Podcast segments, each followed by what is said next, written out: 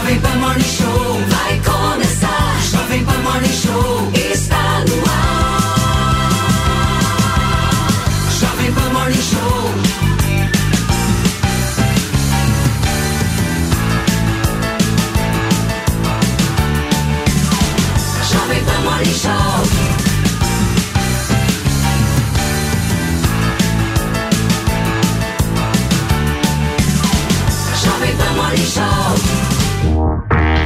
Olá, muito bom dia! Quarta-feira aqui na Jovem Pan, começando mais um Morning Show.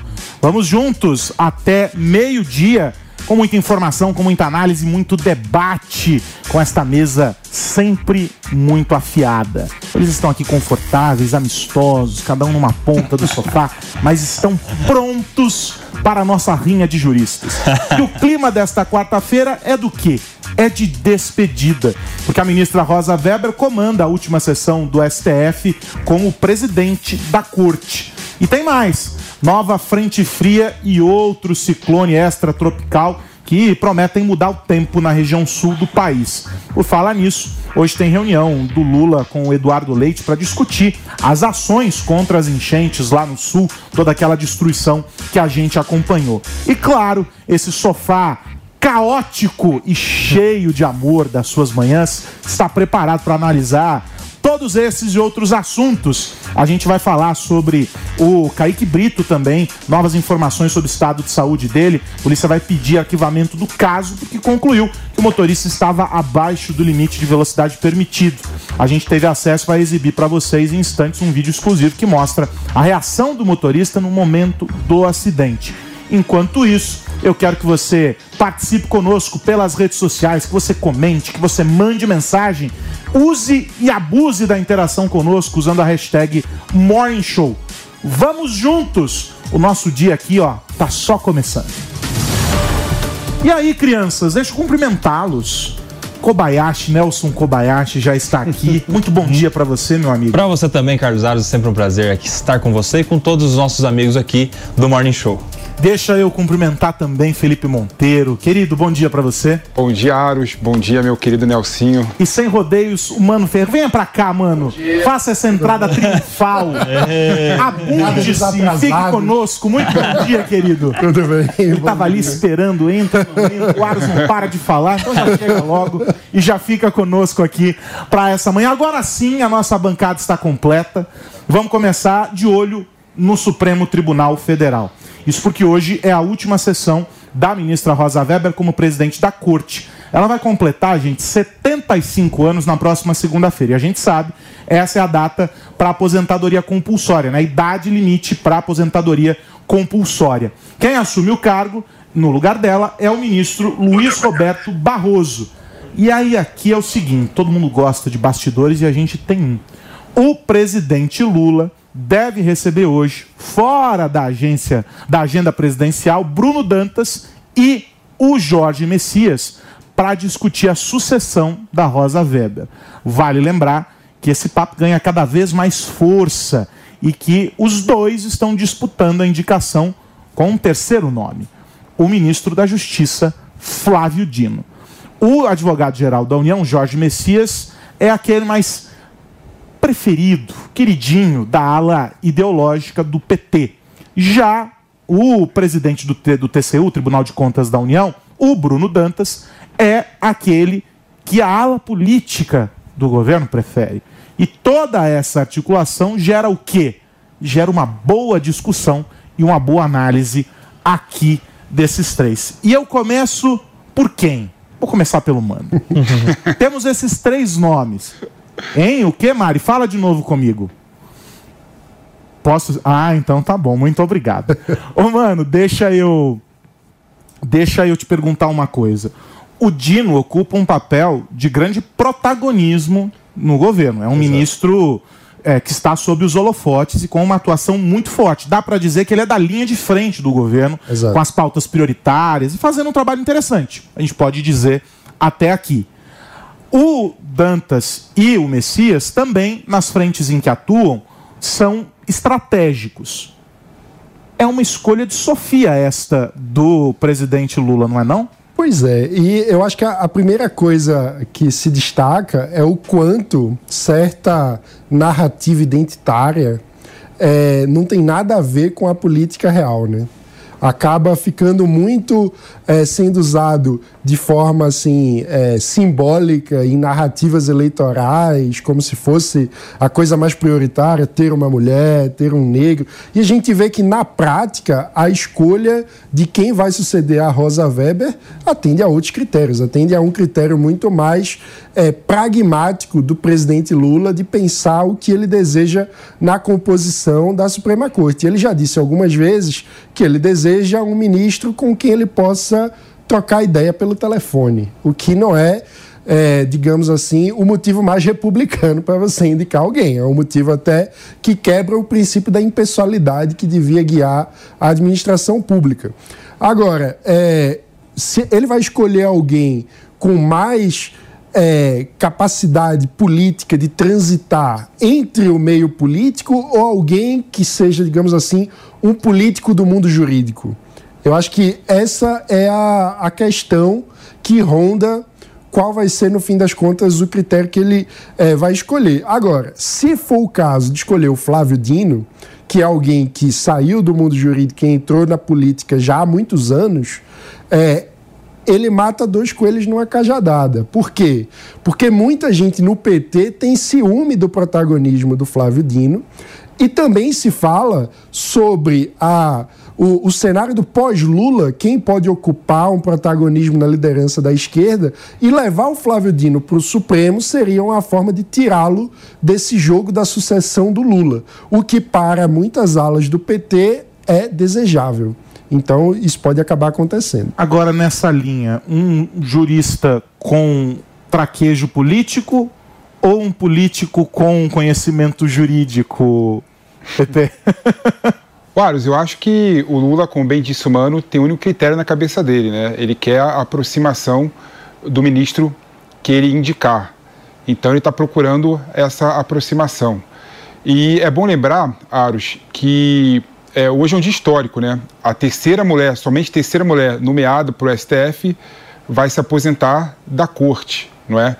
E a Rosa Weber tem tido nos últimos meses, nas últimas semanas, várias, vários posicionamentos que colocam o Lula em xeque. Né? É bom lembrar que no Conselho Nacional de Justiça, que ela preside, ela aprovou a lei de paridade da é, progressão de mulheres e homens nos tribunais superiores no Brasil. Né? Ou seja, é, se tiver um homem que foi alçado ao Tribunal de Justiça como desembargador, a próxima nomeação no Tribunal de Justiça será de uma mulher não é? Só e por merecimento, né? Por merecimento ou antiguidade. Não... Vai, vai, antiguidade não. Não, vai ser, uma lista, vai ser uma lista, vai ser uma lista é, separada. Né? Lista só de homens por, por merecimento Isso. e lista só de mulheres por merecimento. E aí, e aí vai, vai, vai coordenar essas duas listas, né? E além disso, a Rosa Weber, né, colocou na pauta, né, o debate sobre o aborto, né? O voto que primeiro voto que foi dado em relação ao aborto, o pessoal não entendeu muito bem por que, que ela colocou o voto no julgamento virtual, foi exatamente para mostrar o símbolo. Né? As mulheres têm que participar da discussão jurídica sobre o assunto. Né? Então a Rosa Weber ela deixou o voto dela consolidado, né? para não ficar os votos somente nos nove ministros homens e agora talvez dez ministros homens. Em relação à sucessão, né, os três nomes que estão aí, é bom lembrar, por exemplo, eu não vi ninguém falando sobre o assunto, né? O Bruno Dantas, do Tribunal de Contas da União, foi, o primeir, foi a primeira pessoa do Judiciário, se eu conseguir é, reduzir o Tribunal de Contas ao Judiciário, né, que é o órgão administrativo, mas é o Judiciário, né? Foi o primeiro nome do Judiciário a ir contra a Lava Jato. Né? É bom lembrar que foi do Bruno Dantas o pedido para o Toffoli para ter acesso às conversas do, do Vaza Jato, não é? Então, o PT e o Lula é muito grato ao Bruno Dantas por conta disso. Né? A ação do Tribunal de Contas da União, que fiscaliza o Deltan relacionado às diárias, veio do Bruno Dantas, não é? E o, o, o Dino, como bem disse o Mano aqui, concordo com ele, ele é um nome que o, o, Lula consegue resolver dois assuntos, né? Consegue resolver o assunto relacionado a tirar o protagonismo político do, do, do, do, do Dino e, ao mesmo tempo, na minha opinião, né, o Dino, é bom lembrar que no ano passado, quando o Lula foi questionado por que, que não tinha negro e mulheres no ministério dele, ele falou, e o Dino? O Dino é o quê? Então, ou seja, o Dino, na verdade, seria uma cota negra na cabeça do Lula também. Então, o, o Lula resolveria o problema também Não é do o identitarismo. É, sim, sim, sim. Agora, o que eu queria colocar aqui é o seguinte: né, a Rosa Weber emparedou o Lula nos últimos meses e semanas para ter outra mulher nomeada por ele. Né? E é um absurdo realmente o Lula não indicar uma mulher no STF. Né? Se a Rosa Weber sair, é bom lembrar que vai restar somente Camilúcia, ou seja, de 11 ministros só tem uma mulher. né? Acho que nem, Isso é absurdo. nem a indicação em si, mas pelo menos entre os três cotados, que uma mulher não esteja, né? Não tem nem cotada. É, porque, porque é como se não houvesse é, uma mulher com conhecimento é, e com estatura para isso. E a gente sabe que existe na magistratura é, em grande quantidade. Agora, Koba, dentro dessa, dessa definição, tem também o potencial de, de proximidade que se espera. Isso ficou claro com a escolha do ministro, agora ministro Zanin, ah, que eu suponho seja um critério que o presidente ainda que, e aí o presidente não o Lula em si, mas qualquer presidente leve em conta, ainda que não eh, vocalize Claro. essa, essa intenção, né? Esse Claro. critério, né? E às vezes até vocaliza, como ele mesmo já falou no caso de é alguém com quem ele quer ter conversas. E não é uma peculiaridade dele. O ex-presidente Bolsonaro também falava que o indicado seria alguém com quem ele pudesse tomar tubaína. Então, assim, é, é a mesma coisa. É uma escolha interessante. É. É muito bom, aliás, diga-se. Eu gosto de Eu gosto tubaína. de bem gelado. E aí, e aí Aros, neste caso, o, eu acredito que pesaria a favor do Jorge Messias esse critério da proximidade, porque é alguém próximo ao presidente Lula, na verdade, não diretamente a ele. Ele vem muito por cota da Dilma também. Ele era muito mais próximo lá da presidente Dilma e está nesse cargo de AGU por conta disso. Já o Bruno Dantas ele tem um apoio um- pouco mais pulverizado, não é propriamente do PT e do Lula em razão da desculpa que o PP falou da, da Lava Jato, mas tem muito apoio dos partidos de centro, daqueles que estão permeados nas agências reguladoras, que todas têm contato com o TCU, que é o órgão superior, aquele que revisa as decisões das agências reguladoras. Então tem também ali MDB e alguns outros partidos que fazem uma campanha pelo Bruno Dantas. Já o Flávio Dino, diferentemente de Jorge Messias e Bruno Dantas, não é alguém que está, no, no tempo recente, habituado às decisões jurídicas. Ele foi juiz, Ninguém nega que ele tem essa carreira jurídica, mas ele foi juiz por 12 anos e é político há 17. Ou seja, ele é muito mais político do que ju- juiz. A Constituição estabelece como requisito o notável saber jurídico. E quando alguém vê o Flávio Dino, não o, no- não o enxerga de primeira como um jurista, o enxerga como um político. Ele se notabiliza não pelo conhecimento jurídico, mas pela atuação política, o que eu não acho tão bom para o Supremo Tribunal Federal, em especial neste tempo que a gente precisa de uma harmonia entre os poderes, de despolitizar as decisões do judiciário. E eu acredito que o presidente Lula possa refletir com isso também por uma questão. Qual? Não dá para acreditar em lealdade, se ele quer essa proximidade com o próximo ministro, de alguém que é político, porque lealdade não é algo tão comum assim na política. Você reduz muito o Dino, cara, político. Hum. Eu acho impressionante. O Dino é um jurista de mão cheia. Ele, Dino, ele, Dino- ele Dino- tem. Dino foi ele juiz tem. federal durante 12 anos. E é político há O Dino- 17, o Dino- governador, pediu toda, voto, toda, toda a decisão do Dino administrativa está relacionada com questão jurídica, bem basada juridicamente. Ele é ministro da Justiça hoje em dia, né, o maior cargo dentro do judiciário. Né. É bom lembrar, por exemplo, que dentro, embaixo dele tem o Conselho Nacional, eh, tem o, o Secretaria Nacional de Justiça, que lida com os tribunais superiores. Ou seja, o Dino, ele é um jurista também, qualificado também. Mas, Pepe- falar, falar que falta notório saber jurídico pro Não, Dino... não falta, mas ele tá não se notabiliza pô, por isso. Ele se notabiliza Não dá, por, não, pros por, dois, por ser dois. político. Ele não é um, Não um- problema. um- alguém que atua O na Michel política. Temer, o Michel Temer é jurista ou é ju- Michel Temer é jurista ou político? Jurista é político. Ah, aí que tá o problema. É um grande Nos anos constitucionalista, 90, se a gente, Temer. fosse, se a gente for pensar nos anos 90, o Michel Temer era conhecido como um constitucionalista, doutrinador, jurista. professor e tal. Mas hoje, se você perguntar para qualquer pessoa na rua, Aí o que, que é o Michel Temer? Ah, é ex-presidente- político, o ex-presidente.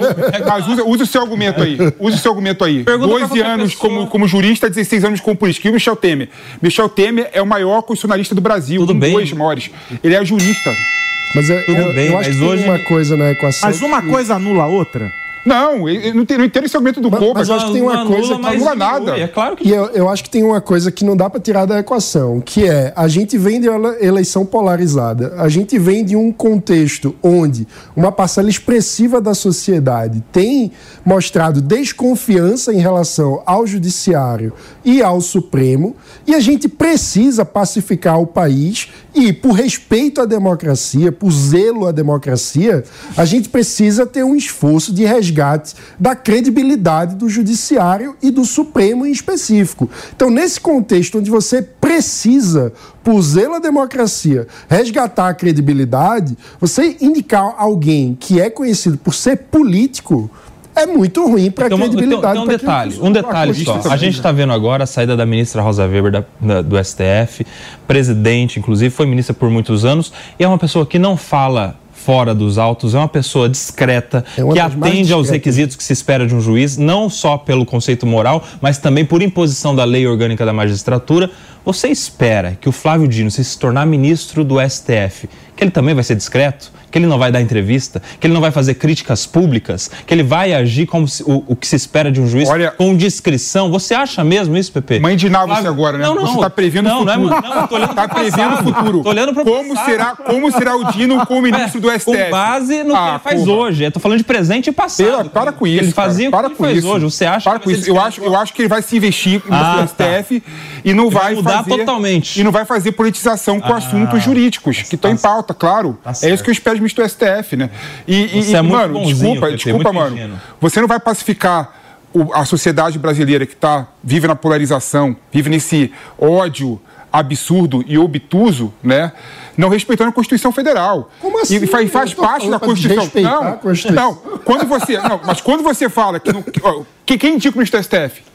O, presidente, da é- República. E é aprovado pelo Ou seja, Senado. que está na Constituição O que eu tô Federal. dizendo é, na minha visão, como um democrata, liberal, preocupado com as instituições, com a credibilidade do sistema político e judiciário brasileiro, era importante que o sistema político brasileiro, na figura do presidente e dos senadores, a Constituição, então. levassem em conta Ah, muda a Constituição, então. contexto. Não, mas como Não assim? tem que levar em consideração nada. Claro que pode Tem, tem que levar levar notório saber jurídico e reputação ilibada. São os requisitos constitucionais, né? Ponto. Não- ninguém tá Se- falando se o que candidato, legal a- Se o candidato tem... Porque o Senado que avalia. Porque é preciso ter também pertinência política. Isso está no próprio design da Constituição. Porque é uma questão federativa O Senado é uma também. casa política. É, tem- porque tem E- uma- Então tem uma avaliação política da pertinência mano, de uma eu sempre- indicação num dado momento. Eu sempre, eu sempre defendi isso publicamente, inclusive em alguns artigos que eu escrevi, não é? Que para resolver essa politização da escolha do ministro do STF, tem que ter a cláusula da minoria. Você colocando, por exemplo, uma cláusula de que, de que ter, tem que ter aprovação de dois terços do Senado, né? O presidente, quando ele for indicar alguém, ele vai indicar alguém que tem apoio de todo mundo. E para ter apoio de todo mundo, tem que ter um consenso grande. E para ter consenso grande, tem que indi- indicar um jurista que está fora da órbita dessa discussão pequena. Exato. É isso. Mas é isso falando. isso, isso tem que mudar. Mas a, a- a regulação atual, a indicação do presidente da República tem que ter reputação ilibada e notório saber Mas, jurídico. mas o PP, você tá levando E é a isso. discussão para outro lado. Ninguém tá falando que vai ser ilegal, inconstitucional, vai, vai ser fora da, da regra a indicação do Flávio Dino. Se o Lula indicar e o Senado aprovar, ministro, parabéns para ele. Assim como eu acho que não teria problema, não teve problema nenhum na indicação do Zanin. Não fere em pessoalidade, não tá tudo dentro do jogo é, jurídico que a Constituição permite. A questão é que a gente está aqui avaliando se faz bem ou se faz mal o presidente Lula de indicar um, um ministro da Justiça que foi governador, que, que é político há 17 anos e que tem no, no seu histórico, no seu currículo, já há muito tempo uma atuação jurisdicional como juiz. E, a- e além disso, vamos lembrar que o presidente Lula foi eleito com votos de pessoas que acreditaram numa promessa de frente ampla pela democracia, ou seja, fez parte do discurso político que legitimou a escolha de Lula como presidente da República, a democracia, a defesa da democracia como um critério central. E mais do que isso, compromisso, com, compromisso Não tem nada a com ver valorização indicação, da mulher, não tem nada a ver. de gênero. Claro que tem Vamos a ver, lá. Não tem nada a ver, não tem nada a ver indicação para a Suprema são- Corte com a democracia. Quais, claro que tem. Eu te falo quais que são que as maiores porque- ameaças hoje à democracia brasileira? O grau de desconfiança que a sociedade mano, tem mano, das instituições. a Corte não Suprema- existe democracia Corte- que, a- se- que sobreviva se a sociedade não confiar nas instituições. Ô, ô, mano, a Corte Constitucional no mundo todo tem um papel contra-majoritário. Sim. Né? Ou seja, contra. É grande conflito. O que é contra-majoritário com democracia? Democrata- democracia é a regra da maioria. É que você tá confundindo. A regra, a regra, a regra, a regra da. Não, peraí, eu tenho que reduzir para fazer o ponto aqui também, Coba. Deixa Então eu acabar fala- de então falar. deixa- então fala, depois eu te explico. E, e a, corte, a Corte Constitucional, a Corte Constitucional, ela é contra-majoritária. Às vezes, ela tem que ir contra a regra da maioria para fazer prevalecer o direito fundamental, individual e a Constituição Federal. Concordo, mas é seja, não. esse argumento, esse argumento que a indicação do fazer um Supremo plebiscito. vai contra, contra a democracia. Eu não estou falando para fazer um plebiscito. É que, é que assim, é que você está entendendo, mano, falar sobre democracia como se democracia fosse só simplesmente a vontade da maioria. Não é nesse sentido. Democracia, além de atender à vontade popular, é também respeitar as minorias e respeitar a paridade de Democracia constitucional, Cuba, só pra te a- corrigir. A, a, a, a valorização das questões raciais e principalmente os compromissos que foram Não, feitos. isso é isso é democrático. Não, não, isso é Aliás, democracia constitucional. de- Calma, Pepe. Você- Está errado no conceito. você pode me interromper? Desculpa. Por- Ah, bom. Porque a questão é a seguinte: a gente tem que levar, do ponto de vista do, do que o Mano dizia, também os compromissos. Isso também é democracia, é respeitar aquela ideia que o elegeu. O presidente Lula fez compromissos com esses grupos de mulheres, de valorização da- das questões raciais e agora, diante das duas primeiras oportunidades que tem, nomeia dois homens brancos e com um detalhe: o Jorge Messias Ah. é um evangélico e provavelmente, se o presidente Lula o indicar, vai estar nomeando alguém terrivelmente evangélico. Tem esse detalhe também. Conservador que vai se juntar ao outro conservador, Cristiano Zanin, contra aquela esperança daqueles que o elegeram. É, tem esse detalhe também, essa Mas pimenta. como essa decisão, eu suponho, seja um daqueles segredos de alcova, só há duas pessoas, portanto, que podem responder de antemão qual deles três. Mas nós aqui vamos fazer o nosso exercício de futurologia. O bolão do Morning Show. Então eu começo com você, mano. Qual, em qual dos três? Dino, Messias ou Dantas? Eu aposto em Dantas. Dantas. Pepe, Eu aposto em Dino. Dino. Eles vão ficar em cima do muro maravilhoso. Vai. Não, não, não. Messias, vai, pronto. Não, deveria ser o Jorge Messias, mas eu acredito que, que seja o Flávio Dino. Então, 2 a 1 um pro. Nenhum voto pro Messias. Embora ele tenha esse Não, currículo. eu acho que não vai, não chega. Porque ele tem esse. Ele ficou muito conhecido por causa daqueles áudios que foram vazados lá na época. É o da- áudio do Tchau É o. Tchau Querido Bessias, né, na verdade. Mas ele é uma figura que tem uma longa carreira ah, e que tem um, um currículo invejável que o, o faz é, é, como, é, Pleitó. ser apto a pleitear essa, essa posição. Mas vocês não, vocês, nenhum dos três vota nele. Não, eu, eu te falo por quê, rapidinho, brevemente, né? O Lula foi muito criticado por conta da nomeação do Zanin, porque as últimas decisões do Zanin foram completamente conservadoras, não é? Então, o Messias, a gente não sabe o que esperar dele nas decisões judiciárias. O Dino, todo mundo sabe como é que o Dino vai votar em relação ao aborto e como é que o Dino vai votar em relação à pauta que tem um pouco de teor ideológico. Entendi. Senhores, então 2 a 1 um para o Dino. Vamos guardar, Mari, Com essa, tristeza, né? essa, essa gravação aqui Com tristeza. para a gente é, poder é, definir é, se acertamos aqui nesse bolão, se a nossa rinha de juristas acertou ou não o, a, decis, a, a votação pelo. Tem que valer uma pizza. Tem que valer o quê? Uma pizza, pelo Uma pizza? O Negroni, Não, pera o aí, o Negroni. Negroni eu acho melhor, mas deixa eu entender uma coisa com vocês três antes aqui, enquanto a gente vê belas imagens lá do Supremo. O... Vocês não acham que um quarto nome correndo por fora poderia surpreender a todos nós rapidamente? Eu acho que não. Corria ali o nome do, do próprio Pacheco, presidente do Senado, mas está muito distante de qualquer possibilidade neste momento. Pelo menos eu acredito que vai ficar entre os três mesmos. Bom, então tá bom. Então vamos aguardar 2 a 1 um pro Dino no nosso bolão do Morning Show. E essa história aqui dos estudantes que foram expulsos de uma universidade de medicina depois de cenas de atos obscenos, A gente acompanhou isso e a informação que chega é que a Justiça Federal determinou que os estudantes sejam reintegrados. Ou seja, eles vão voltar para a sala de aula ah, a partir dessa quarta-feira, por decisão da Justiça, acatando o pedido de um dos estudantes. A alegação da defesa foi de que ele não foi ouvido sobre o caso, não houve a, a, a, a, posição contrária dele, a manifestação dele. O advogado da universidade informa que todos os 15 alunos expulsos vão ser reintegrados. Esse caso é uma loucura, gente.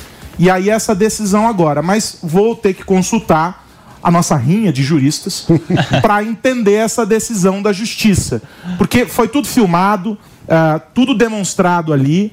eh, e a decisão da, da universidade de tomar uma medida para punir os estudantes. E aí, Koba? Bom, o que está sendo discutido aí é a falta do direito de defesa, né? o contraditório, que em qualquer processo, inclusive nesses processos administrativos de exclusão, deveria existir.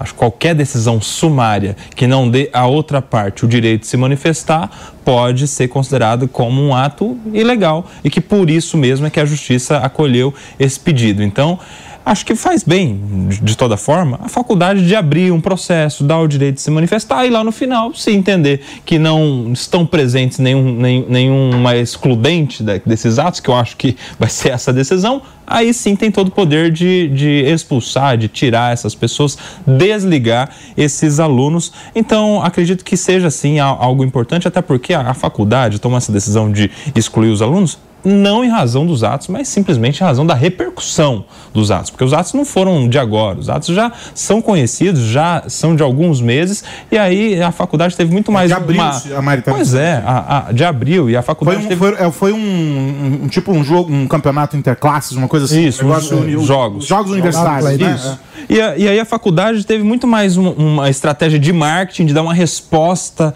para aquela depreciação da sua marca, eh, expulsando esses alunos, do que propriamente de tomar uma decisão em Pedagogo. valorização. e A pedagógica. própria universidade foi punida. Ela foi suspensa da participação desses, desses jogos. Ou seja, já houve também repercussões outras para além da atitude tomada pela, pela própria instituição, né, Fê? Não, sim, sim. O que aconteceu nesses atos aí obscenos foi realmente um absurdo, né? É, e quando você vê ainda que quem cometeu esses atos foram estudantes de medicina, que é uma das profissões mais bonitas do mundo, né? Aquela, aquela profissão que cuida das pessoas, você fica ainda mais assustado com o que aconteceu. Mas eu concordo com Koba, né? A universidade tomou essa postura muito mais por uma questão de populismo dela, pela repercussão negativa que foi criada em relação ao fato em si, não é? E todo processo administrativo, você tem que ouvir a outra parte. Você é obrigado a ouvir as outras partes em homenagem ao princípio da ampla defesa do contraditório, não é? Não existe expulsão sumária. Então é importante que a universidade faça esse processo e decida no final. Agora, uma questão que eu queria colocar que eu acho importante, não é? É, até para colocar um ponto de, de, de divergência, talvez, Koba, é que eu não sei qual é o tipo de abrangência que um fato privado pode estar relacionado com uma decisão de uma universidade, não é? Os jogos de medicina, todos os jogos de medicina são assim, né? Todas, to- todas, todas as universidades fazem exatamente o que fizeram esses alunos. Tanto é que não é a única universidade que está sendo é, investigada. Né? Outras universidades também tomaram a mesma postura. É uma conduta que é reproduzida, né, infelizmente, por todos os alunos das universidades de medicina. Mas, é o que é um mas absurdo. aí, mas aí, nessa linha, primeiro que não dá pra gente assumir que porque é algo eh, que ocorre, Comum, não dá para a normalizar, gente né? vai normalizar. Eu estou normalizando, não. Não, não, tô, cê- cê- tô, tô colocando não o que você disse, mas estou dizendo a reflexão como senso comum. Não dá pra gente admitir isso. E isso nos leva a uma, a uma reflexão sobre o quanto esse tipo de coisa vem escalando ah, nesse ambiente universitário, porque a Mari lembrou bem, a gente há alguns anos falava sobre ah, o- os problemas do trote. E aí concentrou-se um esforço, aquela coisa do trote do bem, porque isso, porque aquilo, blá, que não cessou as, as ações que, de alguma maneira, ah, levam a, a, a- a atos de violência e afins. Então, é no mínimo preocupante que a gente tenha uma geração numa fase é, que já não dá para a gente admitir que é de formação, que há uma dúvida sobre o que está acontecendo, o jovem ele é inconsequente, talvez. Mas há coisas que a gente entende como limites sociais que estão para além disso. Sim, sim. A, a universidade agiu de maneira firme. Estamos de volta aqui na programação da PAN pelo rádio. Deixa só colocar você na mesma página. A gente discute a ação dos estudantes que, ah, enfim, fizeram gestos obscenos durante um campeonato estudantil. E a gente dizia aqui sobre o quão absurdo isso é. Para a gente fechar rapidamente esse assunto, Pepe. Então, Aros, assim, eu, eu não estou normalizando, não, mas acho que o caso é caso de polícia. É um caso, na minha opinião, criminal, não é?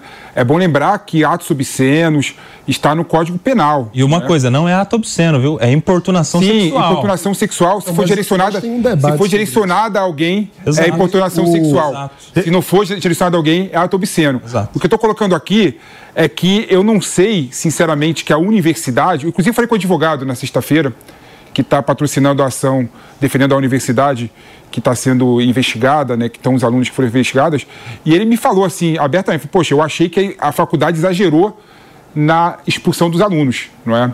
Mas ela precisa fazer alguma coisa, gente. fazer uma Sabe o que ela deveria fazer? É, Sabe o que eu deveria fazer? Deveria suspender enquanto corre o processo. Aí, aí Mas de todo modo, univer- eu acho que independentemente de qualquer coisa, a universidade mostrou que não está ali simplesmente assistindo aquilo. Ela tomou medidas, quer tenha acontecido fora ou não. A imagem dela é colocada enquanto instituição, é colocada de alguma maneira sob suspeita. Embora ela não represente, não, não, não patrocine de alguma maneira aquilo que os alunos fizeram, a universidade, enquanto instituição, tem o seu nome arrastado para a lama Claro. por causa da ação dos estudantes. Então ela precisa tomar uma posição, ela precisa fazer Claro. algo. E agora vamos acompanhar, óbvio, tem o do direito de defesa e etc. A gente vai acompanhar tudo isso. Vamos virar a página, porque, de acordo com a reportagem do Estadão, a bancada do PSD na Câmara emparedou o ministro das Relações Institucionais, Alexandre Padilha, que é o responsável pela articulação do governo com o Congresso, para cobrar a entrega do comando da FUNASA ao partido. Isso porque havia a possibilidade de a instituição ser entregue a um outro partido, republicanos. Nessa conversa com o ministro, a bancada também eh, ameaçou, de alguma forma, a ministra da Saúde, a Nízia Trindade. O que eles alegam é que ela tem demorado, a pasta tem demorado, para liberar recursos para hospitais federais do Rio de Janeiro. Tem até um áudio que foi capturado e vazado ministra Laura, da deputada Laura Carneiro, em que ela diz o seguinte, eu abro aspas para ela. Se a gente dançar, a ministra Nízia vai dançar também. E aqui eu fecho aspas para a deputada. Até o momento, não houve nenhum aceno do governo em, em relação ao que vai ser feito ah, sobre a, a FUNASA. A ministra Nízia Trindade não está no foco do Centrão, mas há também as informações de que a base de apoio do próprio PT está com ela na mira, isso porque os prefeitos têm dificuldade também para receber recursos da saúde em função de todo o trâmite da burocracia ministerial. Faltam três meses para acabar o ano e ainda não houve liberação de verba da saúde para os municípios. Aqui a gente fatia isso em duas partes para a gente discutir. A primeira é a questão da burocracia e ela existe no aparelho do Estado, a gente sabe, para essa liberação de verbas e etc. A saúde é um- uma pasta absolutamente sensível sobre esse tema, porque no limite pode faltar insumo para hospital, para posto de saúde ou qualquer coisa que o valha, mas ah, esse processo precisa ser acelerado. Então não é um pleito ilegítimo de prefeitos e aí, independentemente de partido. Quero ouvi-los sobre isso. E o segundo tópico é a disputa ah, dos partidos da base é o velho fisiologismo da política brasileira. Ou seja, todo mundo querendo o seu quinhão. E no fim sempre sobra, e curiosamente sobra para esses cargos que, quando o governo dá a largada, levam o carimbo de o- a pasta técnica, a gestão que é de um técnico e que não é de um político. Só eu acho isso estranho? Mano, Pois é, e por que isso acontece? Porque a saúde tem um orçamento gigantesco, um dos maiores orçamentos junto com a educação. é, e isso quer dizer um valor político muito grande, porque tem o orçamento poupudo para um serviço que chega até a ponta, então que gera muito crédito político, né? gera muito capital político para alguém que consegue chegar lá e dizer eu resolvi o problema desse hospital, eu resolvi a falta de vagas de é, UTI que tinham aqui, a falta de leitos, etc. Então, recursos na saúde têm, do ponto de vista político, um valor imenso. Justamente por isso há esse tipo de pressão muito grande. E o, no começo do governo, a ministra Nízia, ela foi indicada como uma ministra técnica, né? uma ministra que tinha uma carreira no SUS, no Sistema Público de Saúde, mas que não tinha uma base parlamentar de apoio. Ou seja, ela trazia o simbolismo em contraste com o governo Bolsonaro, que teve toda aquela gestão complicada na saúde ao longo da pandemia e tudo mais, ela trazia o contraste de alguém que era compromissada com o sistema público. Só que a política cobra a sua conta. Então, ao deixar o Ministério da Saúde de fora dessa repartição de poder, houve uma escolha do governo também de é, fazer com que essa, essa, esse assédio acabasse vindo, porque é como a lei da gravidade. Quando tem aquele orçamento poupudo, aquele poder é, importante que entrega valor para a população, há pressão política para colocar a mão ali e tentar ser um pouco responsável por aquele serviço. Então, é um tanto inevitável. Agora, sobre a burocracia, aí eu diria que a gente tem que entrar numa discussão de modelo de Estado, porque o fato é que o Estado brasileiro perdeu a capacidade de entregar em muitos sentidos. Quando a gente pensa, vários anos atrás, em cinco anos, fizemos no meio do deserto a nossa capital. Hoje, para você o que é que você faz em cinco anos? Então, o, o, Estado brasileiro perdeu muito da capacidade de entrega. Cinco anos aprova o pré-projeto. Exatamente. Perdeu muito aí da muda capacidade. o governo, muda o projeto. É, aí mudou. e, e é uma questão de que a burocracia se sobrepõe à burocracia e a gente vai resolvendo as coisas com puxadinhos jurídicos e gera um longo processo que, no fim das contas, trava na hora de entregar para a população. Então, essa é uma discussão muito mais profunda que a gente precisa fazer sobre o modelo de gestão estatal, sobre modelos de parceria, sobre formas que façam com que o serviço público, de fato, chegue com mais velocidade e agilidade no cidadão, sem, ao mesmo tempo, abrir é, a, a, a situação para possíveis desvios. Porque por que existem tantas camadas de burocracia? Para tentar evitar corrupção, para tentar evitar um destinamento inadequado. Contudo, eu diria que a gente chegou num cenário que não conseguimos nenhuma coisa nem outra, porque a gente nem entrega o serviço com eficiência e efetividade, nem consegue bloquear é, escândalos e desvios em pastas tão importantes. Então precisamos discutir o modelo. E aí, dupla? Quem vai começar a discordar primeiro? Não, posso começar. A, a, questão, a, questão, a questão é a seguinte: qual é o tempo ideal para um, um, valor sair do Ministério da Saúde e chegar na prefeitura? A gente tem dois extremos aqui, né? Que a pressa é inimiga da perfeição e que o, o bom é melhor que o perfeito, não é? é feito é melhor que perfeito. Tem essa questão também. Por quê? É importante que haja alguma parcela de burocracia para servir como filtro anticorrupção. Porque a gente viu, por exemplo, no, na questão do auxílio emergencial, que teve. Ah, mas aí isso não é burocracia, isso é governança. É Exato, integri processo, integridade não é, não e é tal. burocracia. Exato, então tem que, ter, tem que ter alguma parcela exatamente em vista de integridade, de governança, de, de se fechar as brechas para a corrupção.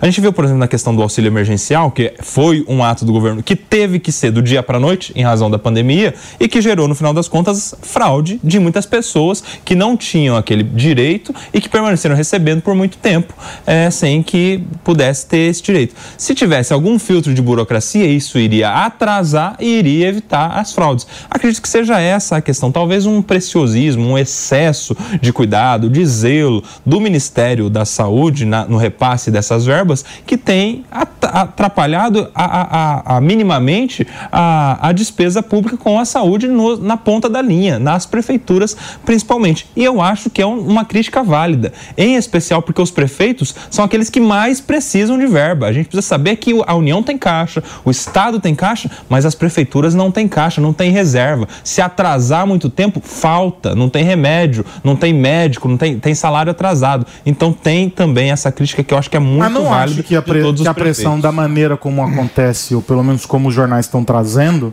vai mudar esse estado de coisas. Porque parece que nós estamos tratando de dois mundos. O interesse deles ali é pela por quem administra o dinheiro, mas não está se discutindo o caminho para chegar até a prefeitura. Eu estou errado nessa não leitura. discutem modelo. Não, tá certíssimo. É tá só demora? Seria só a demora? É, não, porque eles estão discutindo assim, não, porque tá demorando, então a culpa é dela. Vou colocar alguém meu aqui, porque vai chegar. Mas vai chegar pra quem? Exato. Como? A, a discussão não é no fim sobre a ministra, ela tá no papel dela ali. Ah, ou, ah, ela tem que desenvolver um novo modelo. Tudo bem, Seria um mas. motivo para tirá-la. É isso, ela, tá, ela virou subterfúgio, me Claro, parece, no meio claro. de uma discussão entre partidos, poxa.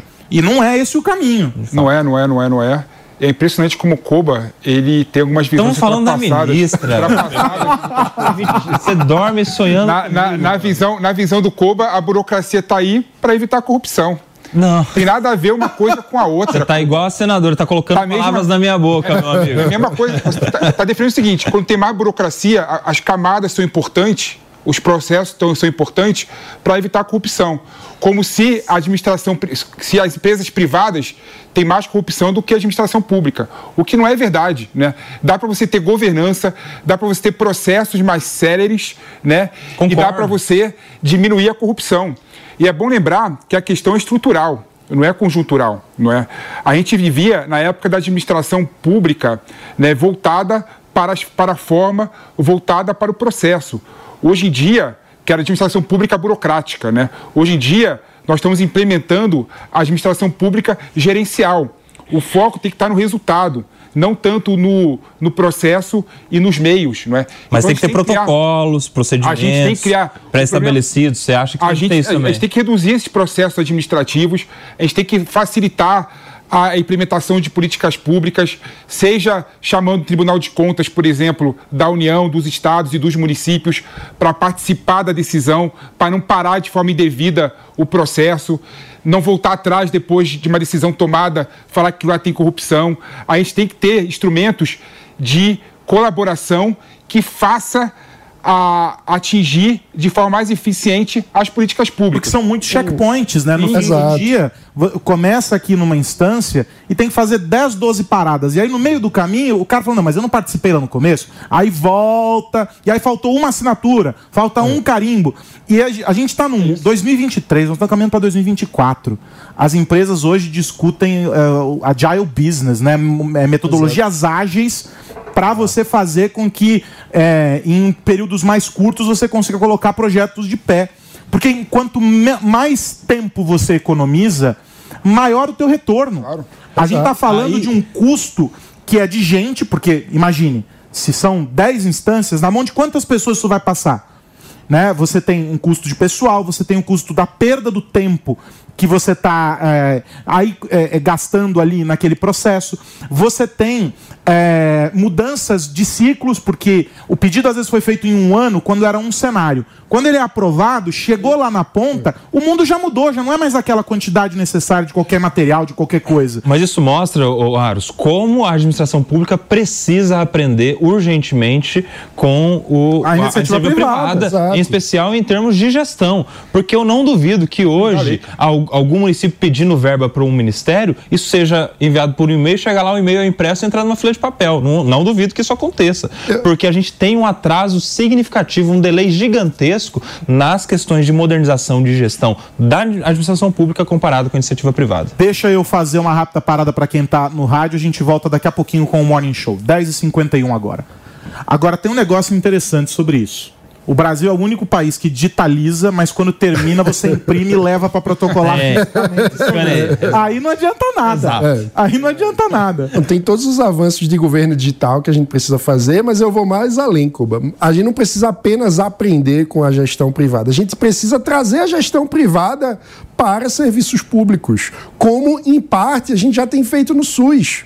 Existem muitos hospitais no SUS que têm gestão privada de organizações sociais, de empresas, até grupos é, de ponta que atendem é, pessoas de alta renda fazem gestão. Se não me engano, aqui em São Paulo, no, o Hospital Santa Catarina é administrado pelo Einstein, acho que Exato. ainda é, né? É. E é um serviço excelente. E eu conheço muita gente que foi tratado lá. Não tem interferência da buro... Óbvio, tem, a- tem o papel do Estado com os limites que precisam ser, é, precisam ser observados, mas é o mesmo princípio de gestão que eles adotam para os hospitais privados, eles estão implementando ali. E a máquina funciona. Esse é o ponto. E aí você remodela qual é o, o papel do Estado. No lugar do Estado estar pensando na licitação da quantidade de agulhas que vai precisar para fazer uma cirurgia, o, o- o Estado está pensando nos indicadores fundamentais que precisam amarrar um contrato para o serviço privado. Então, escolha- o Estado se especializa na contratualização. Como que eu vou contratar? Como que eu vou é, cobrar resultado? Quais são os indicadores-chave para fazer com que o serviço de fato chegue na ponta na população com qualidade? Então você muda completamente o papel do Estado. Essa é a discussão que o Brasil precisa fazer de forma Mas estrutural. a gente teve um avanço nisso com a mudança, eu acho que o PP deve tá- até saber melhor sobre isso, que é a mudança na lei das licitações recentes, né? Que a gente tinha um problema anterior, que a gente tinha uma concorrência ampla, é, aí vários se candidatavam, alguém ganhava e só depois que alguém ganhava é que ia ver se essa pessoa tinha condições técnicas de atender o serviço. Aí no final não tinha, a gente tinha perdido já mais de Acabou-se ano, mais de ano na concorrência para recomeçar tudo do zero Mas e agora, agora. deixa eu voltar ao tópico da ministra aqui. A gente já discutiu a conjuntura, a- o, o- o tópico da ministra. Ela se torna mais um elemento de fragilidade nessa disputa por apoio, na visão de vocês, porque dentro da- do que a gente está assistindo como composição dessa base para o governo, todo mundo quer abocanhar um pedaço. Essa basicamente é a história do Brasil, desde que o Brasil é Brasil. né? Não vamos se enganar aqui.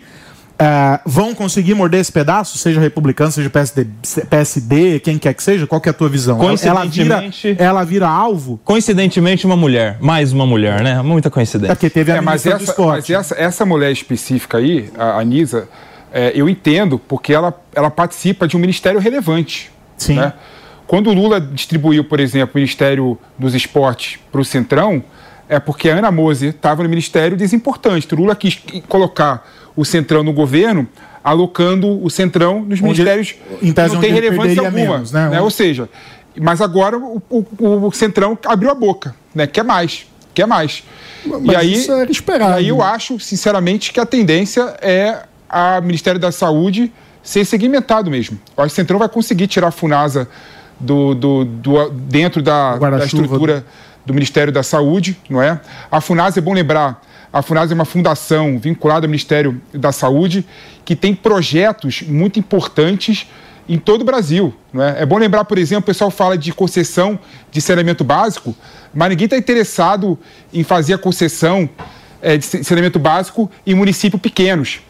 Quem faz? O poder público. E qual o poder público que investe em saneamento básico em municípios de menos de 50 mil habitantes? A FUNASA. Né? Qual que é o braço do governo que eh, destrói casas de, de, de, de madeira e coloca casas de, de alvenaria? é a FUNASA, evitando a contaminação da doença de Chagas. Ou seja, a FUNASA é um órgão estatal que tem uma permeabilidade no Brasil todo muito grande. Né? Então, o Centrão, pegando a FUNASA, ele vai ter acesso a várias partes do Brasil, né? vários municípios do Brasil. Tem muito dinheiro a FUNASA. Então, eu acho que o Centrão realmente vai conseguir eh, pegar essa parcela do Ministério da, Justi- da, da- da Saúde. Importante destacar tudo isso é fruto de um ciúme do PSD. Né?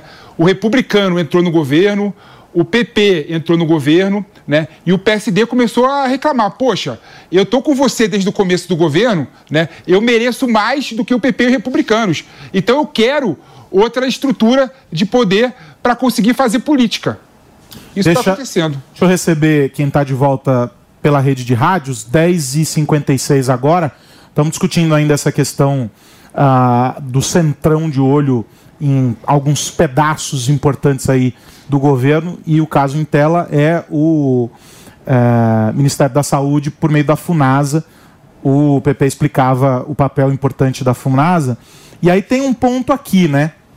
A gente está assistindo tudo isso acontecer e o governo, apesar de a gente ter mostrado, se não me engano, na segunda-feira, essa agenda que pretende ser é, encaminhada agora para os próximos dias no Congresso, o governo está retendo alguns temas que são importantes. Isso demonstra, na minha visão, que a articulação política, Padilha e outras lideranças, não tão confiantes de que o governo tem força, ainda com toda essa distribuição de apoio, para passar algumas agendas que são estratégicas para o governo. Ou seja, todo aquele movimento que a gente assistiu no, antes mesmo até, né, no a PEC da transição lá, aquela coisa toda, o começo do governo, tudo isso brecou.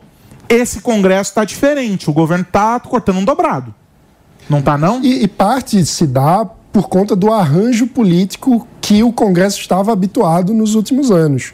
Vale lembrar que o Centrão tinha o comando da Casa Civil no meio do governo Bolsonaro, que quer dizer a gestão operacional do governo. Então o Centrão estava governando o Brasil. O Centrão era o governo. O Centrão era, era exatamente. E agora é, o Lula tentou repartir partes periféricas do seu governo. Então, isso é claro que gera uma resistência. A gente precisa lembrar, o nosso modelo político do presidencialismo de coalizão faz com que, na prática, um ministério precise ter uma base de apoio parlamentar. Um ministério importante sem base de apoio parlamentar, do ponto de vista político, é um desperdício de espaço político. A questão é como que o presidente gerencia a construção dessa coalizão. Como ele consegue fazer com que a negociação de composição de apoio no Congresso se dê sobre bases republicanas ou sobre bases exclusivamente interessadas em fatias do orçamento. Essa é a grande habilidade política que precisa ser posta à prova. E o fato é que quando escolhe proteger, digamos assim, o os ministérios mais importantes ficando ou sob técnico, no caso da saúde, ou no próprio PT, e, portanto, não compartilhar o poder que realmente importa, é, o presidente Lula ele terceirizou essa questão. Ele postergou para depois a divisão do poder. Mas olha, eu vou, a gente tem que deixar uma câmera só no Felipe. Pegando as reações. Só os reacts dele. Porque, assim, é uma ginástica com os músculos da Cassiano do Rosa, que é um negócio impressionante. Eu quero te ouvir, eu tô ansioso agora para te ouvir. O Mauro é impressionante, ele articula muito bem as ideias, né? Mas ele parte algumas premissas completamente equivocadas. O nosso modelo de governo, como você bem, bem, bem disse, né? É o, o tal presidencialismo de coalizão. A regra, qual é a regra? É impossível para o presidente da República, que é eleito numa votação majoritária, ter a maioria num Congresso fragmentado Exato. e pluripartidário, ainda com influência regional. Né? Para ele governar, o que, que, ele precisa fazer? Precisa compor. compor com essa base toda. Foi que eu disse. Mas essa é a regra. Você errou no seguinte fato, quando você falou que isso não é republicano. Não, o isso, que eu disse é, a, a, desculpa, isso pode se nosso... dar sob bases republicanas não, ou não. É sempre, é, infelizmente, mano, eles têm que parar de criminalizar a política. Não estou criminalizando né? a política. Não, é sempre, eu estou dizendo essa que é sempre, o critério, é sempre, é sempre, o, o critério é sempre pode ser baseado em agenda de governo ou em simples repartição não, de espaço. A questão, a questão, a questão Foi é isso outra. que eu falei. Assim, o nosso modelo é esse. E ou a gente muda o modelo, né, de forma assim, é, ou a gente opera o modelo com critério. Ou a gente, ou a gente, ou a gente trabalha com o modelo que nós temos. E não dá para falar que o presidente da República, cê, chamando o PP. Você está dizendo que só existe uma única não, forma de operar o existe, modelo existente? Existe, existe, existe, um modelo que eu, que, eu vejo, que eu vejo possível que nenhum governo conseguiu implementar. O único, o único momento que eu vi na história do Brasil isso acontecer foi entre 45 e 56, que tinha um projeto de Estado forte. Então a gente tinha um projeto de governo forte, bem estruturado, e os partidos políticos orbitavam nesse projeto, sendo contrário ou sendo a favor. Né? O que falta no Brasil é ter um projeto de Estado forte os partidos políticos arbitrarem nesse, nesse Falta projeto. negociação com transparência, falta Mas é várias transparente, coisas. mano. É qual é a transparência? Quem que sabe qual é a agenda do Fufuca para o Ministério do Esporte? Não, o problema é que Qual o é a Ministério do Esporte, transparência? o problema não é o Fufuca, o problema é que o Lula não tem um Não, mas isso é projeto no geral. de Ministério de Então, de mas é isso, isso que eu tô falando. Estão concordando, Esse é o problema. parece. Exato. Não, mas espera aí, vocês estão vocês É. estão discutindo e falando a mesma coisa. Mas olha só, nós discutíamos aqui outro dia algo que é anterior a isso que vocês estão dizendo, que pra mim é muito mais grave. Porque já tá na essência, na origem, na gênese, olha que bonito. Tá errado.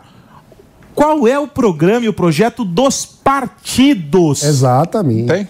Então, se não tem do partido, que é o começo da história, que é você vai lá, se filia, porque você supostamente entende que aquele é o programa que mais se identifica com a sua visão de mundo social, política, econômica, babá, babá, babá. Se não existe isso na origem, aí vai chegar no governo e vai chegar o quê? Esse é esse o ponto de o- vocês. o- então. mas- e é é, talvez a grande divergência seja o seguinte: Seja isso, a grande divergência. é que, na minha visão, o presidente da República, como grande líder político do momento, ele tem o dever de induzir esse processo. Ou seja, de fazer com que, na negociação com os partidos, isso seja uma questão na mesa. Eu acho que é um dever político do presidente. Por quê? Porque a modificação da cultura política precisa se dar em dois vetores. Tem o vetor da base, que é o eleitor precisa começar a votar pensando em projeto partidário, e aí tem várias questões eh, que impedem que isso aconteça, que a gente pode discutir de governança dos partidos, de como fazer com que os partidos de fato tenham democracia interna, de como fazer com que a gente tenha eh, votações para eleição de dirigentes partidários que sejam sérias e não como existem hoje. Isso é um ponto. E outro ponto é que tem um incentivo de cima, que é como um partido pode ter acesso a espaços de poder. E quem tem a caneta na mão para fazer com que esse ponto de incentivos de cima aconteça? O presidente da República ou um Vai governador. ficar com a caneta na mão, porque vão derrubar ele. Mas- é, o que, claro. é o que a gente vê Não, no Brasil. porque- Vai veja, você e a sua caneta É, vai embora. ficar né? você e a sua caneta Mas você- longe daqui. É. Mas você, como presidente. Eu vou escolher a alguém caneta segure a caneta que eu quero. Veja, mas, mas veja, você como presidente tem literalmente o- a caneta para dar ao Ministério da Saúde a alguém. Você pode criar um processo. Ah, isso sim, claro. É, é isso que eu estou falando. Aí que então você que pode, combinar. você pode induzir É que um- uma para o horário eu não posso repetir a frase de Capitão Nascimento sobre o sistema. Mas me parece que ele, ele sintetizou exatamente isso que nós estamos discutindo aqui, não é, Pepe? Não, eu, eu- assim, a grande questão de é, dissenso minha e do Mano e de você, Aros, é que o Mano e vocês acreditam que tem que ter um partido político forte, entendeu? Com ideologias forte para poder é, influenciar a política E pública do adiciono Brasil, uma coisa. né? Eu adiciono um, um outro elemento nisso. Não é com 30 e quantos? 37? 30, É. né? Eu acho que é impossível que se tenha 37, 38, Ideologia. 40 ideologias ou construções, o que nome que a gente quiser dar, é impossível que se tenha. Isso aí dá para ser reduzido assim, ó, aos dedos de uma mão. E aí você aglutina os próximos, porque também é o exercício de uma construção de convergência Convergência, Sim, é. né? Vamos juntar os próximos e fazer com que eles juntos sejam mais representativos para a gente poder avançar. Com 37. Desculpa, é, são 37 vezes, eu não lembro. O número para mim já tá. É, É, mas- mais por aí. Com mais de 30, vamos Com as colocar. federações diminuir um pouco. Cara, é um troço muito louco. Mas assim, mas senhoras, o que, que, que eu acredito? Eu acredito que tem que ter um projeto de governo forte primeiro. Que supere partidos. Entendeu? Que supere partidos. E aí, e aí os partidos vão se fortalecer discutindo esse projeto. Mas existem esses projetos na sociedade brasileira. Não, não existe. Existe não o projeto de desenvolvimento, Mas é que eles não existe tão- o mas é projeto que eles não liberal. estão dentro do Os governo, partidos isso que não estão nem aí para os projetos. Não, mas o que ele quer dizer é Não, que isso é não está dentro coisa. da estrutura de governo. É outra coisa. Qual o projeto do Lula de relações exteriores? Não tem.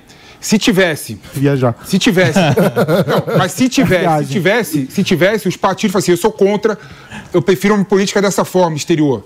Qual a política pública do Lula em relação à educação. Não apresentou até agora. Mas sabe que qual, qual- Mas aí e é a você partir falou? daí, os partidos se fortaleciam. ô, mano, você falou aí que existe, forte existe na sociedade. Na sociedade. existe na socie- Mas sabe qual é o, o que está acontecendo hoje? Esses movimentos da sociedade estão pensando em se tornar mais um partido. É, Essa é a aí- aí questão. acabou, entendeu? A gente tem o o MBL que vai virar partido em 2026, você vai ser mais um, e depois vai ter um outro movimento que vai virar outro partido, e outro a gente vai chegar nos 50 partidos e não vai resolver a situação, vai só piorar. Essa é a questão. Não à toa, no Livros a gente faz uma atuação super partidária, porque já tem Ah. partido demais. Ainda meteu um merchan. Meteu um merchan. O MBL começou com essa também. O Império começou com essa. Começou com essa. né? Vamos, veremos, vamos esperar daqui uns 10 anos. Já, já manda deputado federal, mano. É, mano. Cada Nosso um vereador. seu quadrado. Eu voto em você, mano. Mesmo não Aí sendo eu, vo- eu voto em você. mano. Mesmo Mas olha, mas eu acho, eu acho que pra gente, pra gente amarrar aqui essa discussão, acho que nós tamo, não alcançamos nem o, prim- o final do primeiro ano de governo. E se isso está se construindo dessa forma, agora, imagine à medida que o tempo passe e, e todos esses tópicos vão ficando cada vez mais agudos. Essa é uma questão a ser enfrentada. E me parece, aí pra gente fechar, eu quero ouvir vocês três rapidamente sobre isso. Me parece que existe um descompasso entre como essa dinâmica da política se dá hoje e o que o governo atual entende como ritmo dessa dança. Eu não sei se é, isso entrou ainda em, em- em cadência. Sim. Parece que a gente reprisa um filme, do, do ponto de vista da articulação, mas os personagens não estão lembrando direito quais são as falas deles. E aí fica uma coisa estranha no meio da. da- não parece isso? Não, concordo com você, Aros. Concordo com você nesse aspecto, sim, não é? E o que me chama a atenção, né, eu sou crucificado quando eu falo isso, é que o modelo de governo do Brasil, desde o FHC, é o mesmo, né?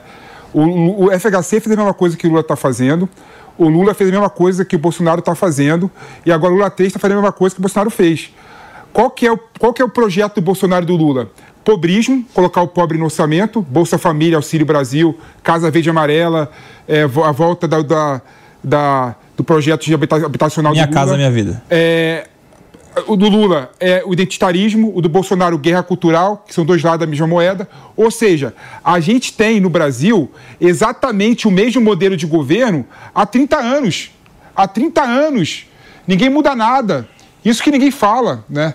É impressionante. Muda o governo, o projeto é o mesmo. Claro, tem diferenças na questão da verborragia, na questão de algumas políticas direcionadas específicas, mas no todo e globalmente, o projeto de governo do Bolsonaro, do Lula e do Fernando Henrique Cardoso, da Dilma, é exatamente o mesmo. Ah, eu não concordo, não. Absolutamente o mesmo. Não, não é, não. Qual que é a diferença do Bolsonaro pro Lula?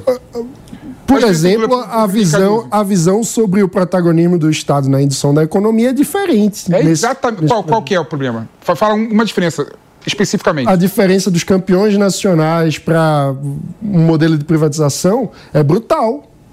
Pega o BNDES no governo Fernando Henrique e o BNDES no governo Dilma. Absolutamente O B- o diferente. O BNDES no governo. Visões diferentes Não, mas, de então, país assim, e de futuro. O, BN o BNDES no governo Bolsonaro se tornou irrelevante. Né? No governo Dilma. no Não à toa eu citei Fernando Henrique Dilma. Não. no, Fernando, no, no governo Fernando Henrique Cardoso, no governo Dilma e no governo Lula 1 e Lula 2, o investimento do, do, do BNDES era 2% do PIB. No governo Bolsonaro caiu para 0,5% do PIB. Né? E é errado quando o pessoal fala que o BNDES. Eram visões diferentes. Não, não é visão diferente, Visão- mano. é claro que você é. Pega, você pega os investimentos que foram feitos pelo BNDES, 50% foi feito para pequena e média empresa também. O pessoal só se lembra Qual do, governo? do, do Dilma e Lula. Mas são visões é diferentes sobre o papel do Estado. É, mas o olhar, a, a perspe... A Eu tive a oportunidade de conversar com o Montesano algumas vezes durante o- o- o- a gestão dele e a, e a perspectiva que ele tinha sobre o banco era completamente diferente. Não, não, não acho que dentro, talvez como prática algumas coisas se assemelhem, mas a visão de construção de um futuro para o banco era diferente, completamente diferente. Muito diferente. Então, existe, porque existe no Brasil um grupo que acredita no Estado indutor da economia, campeões nacionais, a indução de um capitalismo de Não, Campeões Estado. nacionais é um erro, não tem nada a ver com a indução da economia. Ué, Políticas diferentes. mas era uma visão Parecido. do Vamos, país. vamos, vamos mudar de, de assunto? Vocês querem quer, quer Não, comentar, é. Koba? Você não quer discordar? Não, não. Eu gosto tanto quando Só- vocês eu quero falar só uma coisa, que a Uma gente tá coisa. falando do PSD na, na, na, na Funasa. Ah. A Funasa tem que ir pro Republicanos por uma questão de justiça com o, na comparação com o PP. Porque o PP pegou. O PP? O, o Partido Progressista pegou o Ministério lá do Fofuga dos Esportes e tá negociando a Caixa Federal de porteira Sei, fechada. sei. O Republicanos pegou o Portos Aeroportos sem o Porto de Santos, Hum. porque permaneceu a direção que está lá, e vai ficar descompensado com essa vantagem toda do, do Partido Progressista. Então eu imagino que o Republicano sai na frente. Então, numa festa aí. de aniversário com um bolo pequeno É. e muita gente, vocês convidem Kobayashi, que ele faz a divisão, todo mundo É. vai ter um, um- um naco Exato. do bolo sem qualquer tipo de prejuízo pra festa. Um último comentário é que eu acho que o PSD já é o novo MDB. Ou seja, já ocupa na política brasileira um espaço que por muitas décadas MDB, é verdade. foi do MDB. E Ao- depois, e tem um detalhe, depois das eleições municipais no ano que vem, no estado Crescerá de São Paulo, o, o PSD terá muitas Muito mais prefeituras. força. há Muitas prefeituras. Bom, vamos virar a página aqui, porque há pouco o motorista que dirigia o carro que atropelou o ator Kaique Brito comemorou o arquivamento do caso. As investigações comprovaram que Dionis Coelho da Silva dirigia a uma média de 48 km por hora no momento da batida. No local onde aconteceu o acidente, a velocidade máxima permitida é de 70 km por hora. O laudo também comprova que ele estava a menos de 10 metros do ator quando Kaique correu pela pista. E veja só, um vídeo divulgado hoje, de dentro do carro do motorista, mostra o momento do atropelamento do ator Kaique Brito na orla da praia da Barra da Tijuca, no dia 2 de setembro. Nessas imagens, é possível ver que no momento da colisão, a passageira Maria Estela Lima e a filha, de 10 anos, foram jogadas para o lado e o motorista tenta desviar, mas ele não consegue. Jones então puxa o freio de mão e se mostra assustado com a batida. A mulher, que está no banco de trás, tenta acalmá-lo. Vamos rodar de novo esse vídeo, tem áudio pra gente acompanhar. Não foi nada. Você tá tudo bem? Você? Eu tô, mas eu tava... Você tá... É. Meu Essa imagem da câmera, pra, pra que vocês entendam, é aquela gravação do, em geral, acho que dos aplicativos, né? Tem uma monitoração dentro do carro. Ela mostra um pedaço do rosto do, do motorista e pega uma porção do banco traseiro. Então não é a perspectiva da colisão, é a perspectiva dos passageiros ocupantes do carro no momento da colisão. É, a partir de agora vai haver o, o pedido foi feito pedido para o arquivamento, então o caso arquivado, encerrado, sem que exista a responsabilização do motorista nesse caso. Aí vale lembrar que a gente teve, inclusive, uma mobilização, até com algum tipo de manifestação dos familiares do ator, é, porque o carro é a ferramenta de trabalho do Jones e por causa do acidente ele acabou ficando é, impedido de trabalhar. E aí houve uma espécie de crowdfunding, uma, um- uma, Vaquinha. uma vaquinha é, para que fosse coletado dinheiro para ajudá-lo nessa, nessa retomada. É, bom, a investigação concluída, agora a expectativa pela, pela recuperação é, do ator. E aí, quando ele estiver em condições, acho que aí sim vão, alguns pedaços desse quebra-cabeça vão ser preenchidos, né? A- a- a- o arquivamento demorou. A gente tinha já imagens ali das, das primeiras câmeras que mostravam que ele estava na via do carro, que o atropelamento se deu fora da faixa de pedestres. A própria imagem mostra que ele estava com uma. E, e, claro, não é uma perícia que vai dizer quantos quilômetros por hora, mas aparentemente dentro da, da velocidade da via. O testemunho da passageira era de que ele estava dirigindo como se espera eh, de um motorista e ele ficou sem trabalhar, não só pela questão do carro quebrado, ele ficou bloqueado. Pela por plataforma, né? É, isso acontece. Claro, claro, uma questão de cautela e tal, mas ele ficou sem trabalhar para essa questão, então justiça para ele com esse arquivamento. Vamos seguindo aqui com o noticiário, ainda falando sobre eh, o mundo dos famosos que agora ocupa a página policial. A defesa do Diego Alemão revelou que o ex-BBB estava sob efeito de entorpecentes quando saiu armado na zona sul do Rio de Janeiro, gritando que iria fazer disparos porque estava sofrendo ameaças. Em nota, a defesa dele disse que Alemão está com depressão e tem feito uso de substâncias químicas. Vale ressaltar que ele foi internado em uma clínica de reabilitação. Ele já foi Uh, logo depois que pagou fiança e etc. para sair, já é, foi direto para essa clínica de reabilitação. É sempre triste quando envolve saúde, esse tipo de coisa, mas o episódio em si é dos mais preocupantes porque poderia ter terminado de uma forma trágica, né? Podia não ter acabado bem. E é muito triste porque isso só mostra que nem dinheiro e nem popularidade isentam ninguém de viver uma situação como essa, de problemas de depressão e, e, e, todos os problemas que decorrem disso, né? Os próprios, o próprio problema com as drogas também, com a dependência química, que é uma realidade gigantesca na nossa sociedade. E, e que bom que ele está agora procurando ajuda numa clínica de reabilitação é, que possa se recuperar. E às vezes a gente fala sobre, sobre a depressão e as pessoas minimizam e colocam, ah, porque é um mimimi, e ah, porque você está fazendo frescura, etc. E não é. Só quem enfrenta esse tipo de situação sabe o quão difícil é você sair. É muito difícil para quem vive, né, para o paciente, é muito difícil para quem está no entorno, porque tudo pode se tornar uma espécie de gatilho, tudo pode acabar acentuando uma, uma situação que você não sabe muito bem para onde vai caminhar. A busca por ajuda não é fraqueza, porque muitas vezes você sozinho não vai conseguir sair. Então a recomendação é para que as pessoas procurem mesmo essa ajuda e consigam é, se recuperar e consigam é, sair dessa condição que afeta muita gente. Deixa eu cumprimentar você que está chegando pelo rádio, que está nos acompanhando pela rede Jovem Pan de Rádio. A gente está falando aqui sobre esse caso do ex-BBB, uh, ah, Diego Alemão, que uh, enfim, se envolveu nesse episódio armado uh, e ameaçando fazer disparos na madrugada no Rio de Janeiro, ele, a defesa dele alegou que ele está fazendo uso de alguns medicamentos e etc. Uh, e que por isso uh, levou esse episódio. Ele foi internado em uma clínica de reabilitação para poder se cuidar.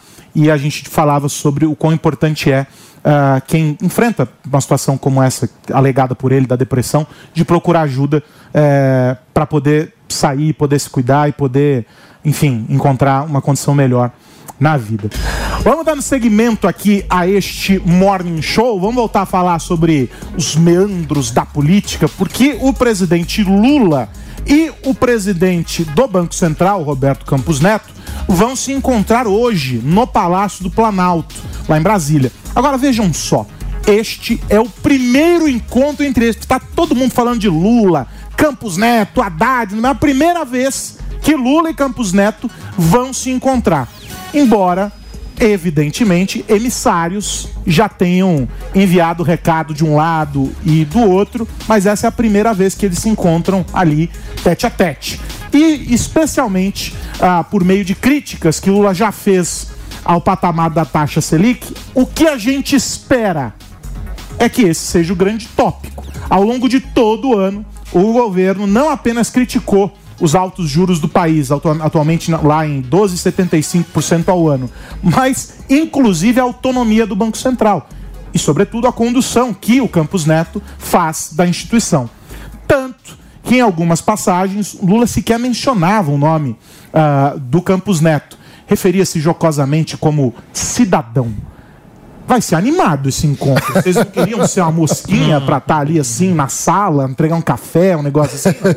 Hein, Pepe? Eu queria, eu queria ser a mosquinha para poder ouvir a conversa do Campos Neto com o Lula e com o Haddad. Né? O Haddad também vai estar nessa reunião, não é? E parece que a reunião vai ser realmente para discutir a questão do desenvolvimento do Brasil, a questão da taxa de juros de forma institucional. É a primeira vez que o presidente da República, de forma institucional, recebe o presidente do Banco Central. Né? O Campos Neto tentou, na época da transição, conversar com o Lula algumas vezes e o Lula se recusou. E depois a gente viu, em janeiro até, até agora, né, vários conflitos sobre o papel do Banco Central na economia do Brasil. Não é? E o que eu acho interessante nisso tudo, Aros, é que acabou o mimimi né, dos dois lados. Né? Eu acho errado, por exemplo, as pessoas de direita se ofenderem com a crítica do Lula em relação ao Banco Central, né, porque faz parte né, da democracia você ser criticado né, e você aceitar crítica Sim. e rebater de forma democrática e republicana, né, como eu discordo também da forma como a esquerda se reportou ao Campos Neto. Né? É bom lembrar que em todo o país do mundo, todo o país do mundo, sem exceção, o Banco Central tem um papel de combater a inflação e tem um papel também de promover o crescimento do país. Né? Só no Brasil, por conta do nosso histórico recente de hiperinflação, não é? o papel do Banco Central ficou relegado a somente a discutir questões inflacionárias. Né? É muito mais do que isso. É muito mais do que isso. Não tem nenhuma justificativa. Naquela época, naquela ocasião, o Campos Neto, por exemplo, defendeu uma taxa de juros semelhante à taxa de juros no final do governo Bolsonaro. É outra economia, é outro momento, é outro cenário. Então, assim, então a crítica que foi feita do Lula ao Campos Neto foi uma crítica, no meu entender, é, republicana e democrática. Tem um detalhe, né? O problema não é a crítica ao Campos Neto é livre para criticar. Pode criticar a decisão, não só do Campos Neto, porque ele não toma decisão monocraticamente, ele toma num conselho, mas a questão é criticar a autonomia do Banco Central. Essa é uma crítica mas, mas é uma questão muito boa. diferente. Mas é uma questão boa. Não, é não é boa. boa. Não, não é boa. Ah, e, desculpa, não dá. Tem um estudo da OCDE, tem um estudo da OCDE que é fácil você ter acesso, que você vê, cara, que o, a autonomia do Banco Central no mundo todo é uma questão real. Para começar, é uma questão ah, para começar gera enormes entraves para o desenvolvimento do pra, país. Para começar, você criticar a autonomia do Banco Central é criticar uma decisão democrática do Congresso Nacional, porque isso é lei no Brasil. Então, ah, autoritário já... agora? Não, não autoritário. autoritário. Estou defendendo a lei, eu sou autoritário. Estou defendendo uma lei que o Congresso votou, eu sou autoritário, ah, foi sancionada. ruim, ruim, lei ruim. Tá. Tem lei ruim. Ah, Tanto tá é possível criticar como é possível criticar a crítica. criticar a crítica também faz parte é, da democracia. É. Democracia. Mas o PP não deixa. Ele fala que tem que passar um pano. É, Agora, tudo eu acho que o Congresso é bom. Um ponto importante, o ponto importante é o seguinte: é lembrar que o Brasil tem uma história. Quem assume a gestão do país não assume uma página em branco, assume com todos os prós e contras da história desse país. E um dos grandes problemas do Brasil na relação com o mundo, com investidores internos e externos, é a insegurança jurídica e a instabilidade econômica. Então, nesse contexto, que era importante esperar, sim, medidas concretas do que seria o novo arcabouço fiscal, lembrando que. Nem foi aprovado, mano. Exato. Foi mas foi aprovado na Câmara. Mas foi aprovado, começou a ser aprovado. Né? Então isso já, já é. Muda, isso já muda a pressão. É uma, é uma sinalização mais claro. concreta do Estado brasileiro para todos os agentes econômicos. Diferentemente de só a palavra, porque ah, se da aprovação é, e no começo da aprovação ao final as coisas mudam, quanto mais do gogó para a, a prática. Então, então, era importante sim aguardar as medidas concretas do governo. E naquele contexto, as críticas do Lula ao Banco Central eram um tiro no pé porque justamente o país precisava de sinais de estabilidade institucional e econômica. Aquelas críticas jogavam contra as expectativas de estabilidade. Então, eram críticas que criavam é, é, uma dificuldade para aquilo que o próprio Lula queria. Quanto mais ele criticava o Campos Neto e o Banco Central, pior ficava a situação para a redução dos juros. Então, é, é uma Mas questão. Eu não acho que a crítica sem a efetividade do bom debate, ela leve a algum lugar. Porque o que a gente assistiu foi troca de farpas, ainda que na maior parte das vezes com uma grande elegância, é preciso dizer, sobretudo do lado do Campos Neto, nos eventos em que participou e etc. Mas ele também deu as estilingadas dele. E do outro lado, o que a gente assistiu foi uma crítica sem proposição. Foi usar o outro como, como desculpa para questões que dizem respeito à sua alçada. Ou seja, o Banco Central arremessando pedra no governo, dizendo que a taxa estava daquele jeito porque o governo não estava conduzindo a economia da maneira como se esperava, e o governo dizendo que a economia estava daquele jeito porque o Banco Central não estava ajudando na definição da política. Ou seja, era um atacando o outro. A, a- a chamada projeção na, na psicologia, um, um projetando. Isso, para mim, não nos leva a um debate eficiente. Porque a gente viu poucos momentos é, em que se debateu isso de maneira, vou usar a expressão que você usou há pouco, republicana. Colocando as instituições para conversar. Né? Colocando todo mundo à mesa. Acho que hoje a gente inicia, a depender de como essa conversa caminhar, não sei se eu estou sendo muito poliano aqui, mas sim. a, a depender de como essa conversa caminhar, a gente inicia uma interlocução que pode ser das mais benéficas para o país. Ou seja, o governo, né, o, o- o chefe do executivo olhando o chefe do Banco Central, um de frente para o outro, dizendo o seguinte: olha, precisamos fazer esse carro caminhar, ele não pode parar no meio da estrada. Como a gente vai fazer isso juntos? E vai- É, é poliana do, do meu lado pensar isso Eu ou não? não acho Depende, viu, Aros? Porque a gente tem que é, enxergar essa possibilidade do ponto de vista da troca. Se ambos os lados cederem um pouco. Não dá pra enxergar só o presidente Lula impondo redução de Ah, taxa de juros. aí it takes two to é, tango, né? é, pois é, mas aí a gente tem que ter também o Campos Neto nessa reunião, se isso for acontecer, essa, colocar na mesa o que cada um espera do outro, o Campos Neto dizendo ao governo quais são as medidas que ele espera para a manutenção do valor da moeda. Não dá, por exemplo, para a gente ter esse, essa- esse, esse critério que ninguém entende em relação à, política de preços da Petrobras, por exemplo, que é uma questão que, enquanto está baixando, tá bom, está prejudicando é só o acionista da empresa. Mas tão quanto você diminui, daqui a pouco pode aumentar também. Ele, E- ele e só- a discordar. e só um detalhezinho, e só um detalhezinho. Eu gosto quando isso acontece. E, e só um detalhezinho, além, claro, e é só um, de- um detalhe, um exemplo que a gente pode citar, mas principalmente com esse excesso de gasto público que também impacta, eu acho que é o um- principal. Mas é- é, motivo, é entendeu? nesse sentido que eu dizia sobre o que cada um tem que fazer do seu lado. Eu gosto quando o PP usa a seguinte interjeição. Ele faz assim. Coba, esse Coba. ele Sonha comigo, sonha comigo. qual- você troca Coba pelo que você pensar. É o que ele queria dizer ali. É tão bom. Vai, Felipe. Ele sonha comigo, É sonha impressionante, comigo. assim. É, é Ele se visão- impressiona comigo, É é uma essa visão palavra. completamente É, simplista do Koba, que trouxe vários elementos, várias miscelâneas do argumento dele. Até, Ah. até o preço da Vai lá, Petrobras chegou com- completão, vai lá. E questão do Banco Central. Olha só o nível... Ah, não, que não tem a nível ver. Não tem a ver, não tem a ver. flutuação Não tem a ver. Koba, né? O preço do combustível primeiro, não tem a ver com a ponto, inflação? Primeiro ponto, Koba. Vamos lá, vamos lá. Não, responde. Fala que não tem, você tem coragem. Diminui. A turma da fake news tá te olhando, A hein? PPI diminui a inflação. O pre- a paridade de preços internacionais diminui a inflação do Então, Brasil. mas não, não sei se você sabe, não diminui tá seguindo custo. mais a Foi PPI. revogada. É, não, Sim, não sei a se você. PPI. Faz alguns meses, não, inclusive, já não tá mais na PPI. Você tá a precisando mudança da PPI, a mudança, a mudança da PPI. Ah. Você revogar a PPI reduz o custo do petróleo no Brasil. Ou seja, reduz a inflação.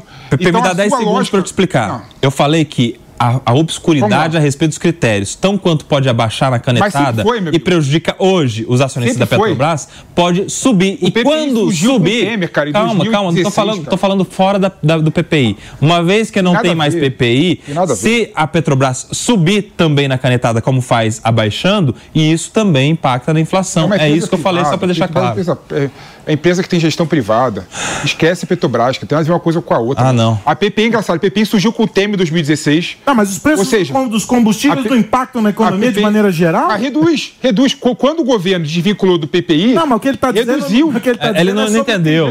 pra, pra É de previsibilidade. PP. É previsibilidade, não é Ele não nem o entendeu. impacto da Ah, ação. eu entendi, Não, entendi não, não, tudo. não quis entender, né? É a Mas deixa ele falta de terminar o ponto dele.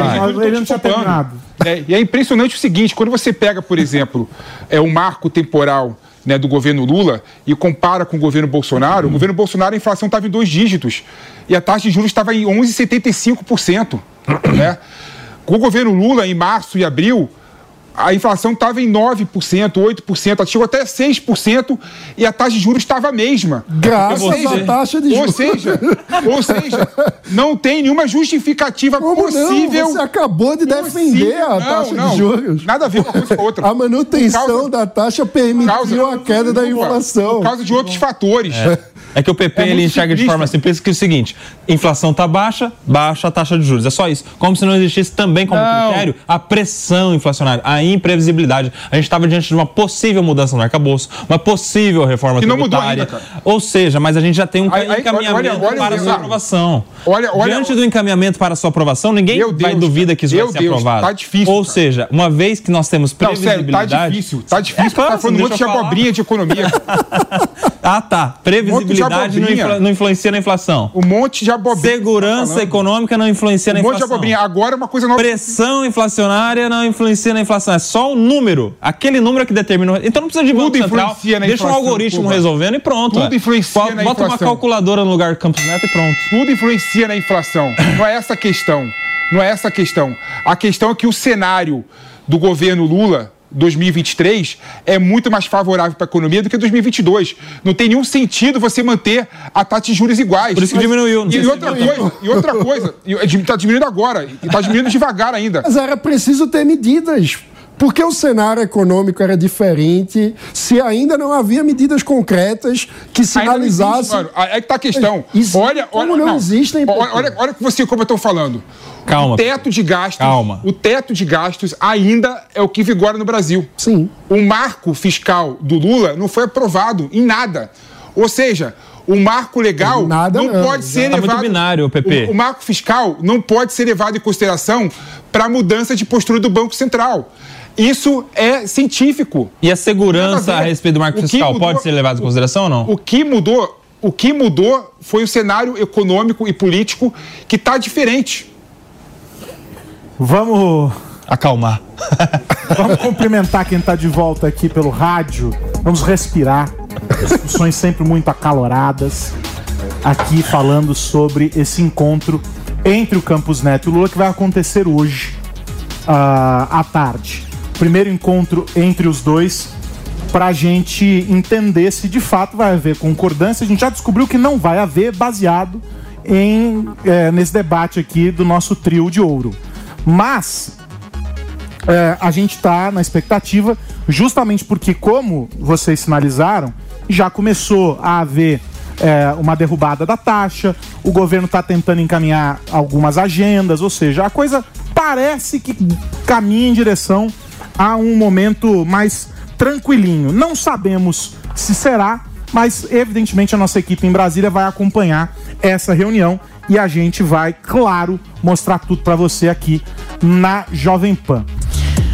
A vice-procuradora-geral da República, Lindora Araújo, entrou com um recurso no STF para questionar se a localização de uma solicitação de cooperação jurídica entre Brasil e Suíça afetaria a decisão do ministro Dias Toffoli em invalidar as provas da Operação Lava Jato. No dia 6 deste mês, o ministro anulou as provas do acordo de leniência da Odebrecht ao afirmar que a falta de um acordo formal entre os países tornava os indícios de corrupção imprestáveis. A decisão de Toffoli foi motivada após o Ministério da Justiça informar que não encontrou acordos que formalizassem a colaboração entre os dois países. Seis dias depois, a pasta voltou atrás e informou que havia encontrado uma solicitação de cooperação internacional. É um vai, não vai danado essa história, hein? Pra onde vai caminhar isso aí? Tínhamos uma in- indecisão aí, imagino, né? Porque a decisão do ministro Toffoli já faz algum tempo e de- repercutiu, e depois da decisão nós tivemos recurso feito pela Associação dos Procuradores, que eu não sei se tem legitimidade, acredito que o recurso feito pelos- pela associação não vai, não vai adiante porque não vai ser nem conhecido. Nós tivemos um recurso do Ministério Público de São Paulo, que tem interesse em parcela dessa decisão para alguns in- interesses do, do Ministério Público no estado de São Paulo, e só agora é que a PGR recorre. Ou seja, isso indica que havia ali alguma indecisão, alguma discussão se haveria ou não recurso contra essa decisão. Talvez tenha sido uma pressão dos próprios procuradores, dos próprios membros do Ministério Público para que essa, esse recurso fosse feito e não, não fosse tão, tão vontade assim do chefe do Ministério Público da Procuradoria-Geral da República, Aros. É, primeiro que é uma vergonha né, o Ministério da Justiça falar que não tinha um acordo de cooperação entre os países, quando de fato tinha o acordo de cooperação entre os países na investigação transnacional. Né? É um absurdo, por exemplo, ele de pronto falar que não tinha nada quando bastava uma pesquisa mais aprofundada que chegaria nesse, nesse acordo. Agora, é bom lembrar né, que a invalidação do TOEFL das provas do acordo de leniência vai muito além desse acordo. Né? O TOEFL, por meio de perícia técnica, concluiu que as provas apresentadas pela Odebrecht no acordo de leniência são facilmente manipuláveis e ele não podia ter a certeza absoluta, ninguém podia ter certeza absoluta se os dados não foram alterados, né, para fins de criminalizar determinadas pessoas, né? Então assim, então é esse ponto aí, se tem acordo ou não, apesar de ser relevante, não é, é apenas uma peça do grande quebra-cabeça que foi a decisão do Toffoli. Mas o, o meu ponto é que eventuais falhas processuais não podem jogar fora o bebê com a água do banho. Porque se é. É, um problema processual é grave, roubar bilhões de reais dos cofres públicos, distorcendo o funcionamento da política, da democracia brasileira e da economia brasileira, também é muito grave. E a gente precisa, sim, encontrar meios seguros dentro da lei de punir os criminosos, porque o crime está escancarado. É, seja ilegalmente. É, isso é... Acabei de falar dentro da lei. Mas a questão é que você se afirma tá que para escancarado se tem provas robustas. É que uma coisa depende de da outra, mano. De forma ilegal. É. Veja, o que vocês estão dizendo é o seguinte: é impossível dizer quem roubou. Não é impossível dizer A questão quem roubou. É, é, é, impossível dizer quem roubou sem um processo que resulte uma conclusão de que alguém roubou. Se o processo é nulo, a não há como forma, chegar na conclusão. A única é forma que eu vejo, Entendeu? estruturalmente, mas desculpa te interromper, de mudar essa lógica é aumentar o prazo de prescrição. eu também acho né? aumentar de 5 para 10 para 20 anos. Né? É, ou seja, Porque... aí sim, nula, volta para a primeira instância e aí consegue processar a pessoa. Tem que ter pai para processar. Associado com outra coisa, a gente precisa ter uma justiça mais célere. As decisões precisam sair mais rapidamente. A gente precisa ter uma justiça que entregue decisões, ainda que sejam para ser, para serem recorridas e para serem questionadas. A gente precisa de uma justiça que entregue senso de justiça para a população no final das contas. Porque hoje o problema qual é? Ah, fica muito tempo para se julgar e quando se julga lá no final das contas foi entendido como um nulo processo, tem uma, um vício de nulidade aqui ou ali, e aí vamos recomeçar, mas não dá mais tempo porque já prescreveu decorrido o prazo. E aí o resumo da ópera é que no sistema de justiça brasileiro a conclusão hoje é que quem tem dinheiro e recursos para pagar bons advogados. Essa é uma falácia, na verdade. Processos eternos não, não, não é punido. Não tem base no, no banco Como de dados. Se, você, se você fizer uma pesquisa simples, qual é o maior índice de reforma de decisões criminais nas cortes superiores, STJ, STF, você vai ver que o maior índice é da Defensoria Pública. Porque o maior atende, volume calma, é da Defensoria não Pública. É, não é o maior volume. Que atende a, a pessoas de até três salários mínimos. Os advogados advogados têm um índice de, de, de, reverter julgado muito menor do que o da defensoria. Os advogados particulares, que são esses que vocês falam, os advog bons advogados, qual, qual é o, e Qual é o grande empresário que está preso por corrupção hoje? Qual é o grande empresário? Qual é o grande empresário? Mas eu não entendi a comparação, essa é a questão. Como assim? Ele está dizendo não no sentido de reformar a decisão, mas a capacidade que eles têm de postergar a decisão. Exato. De arrastar e, até o limite. E de como e a, de o sistema judicial brasileiro hoje não pune ricos que tenham cometido corrupção.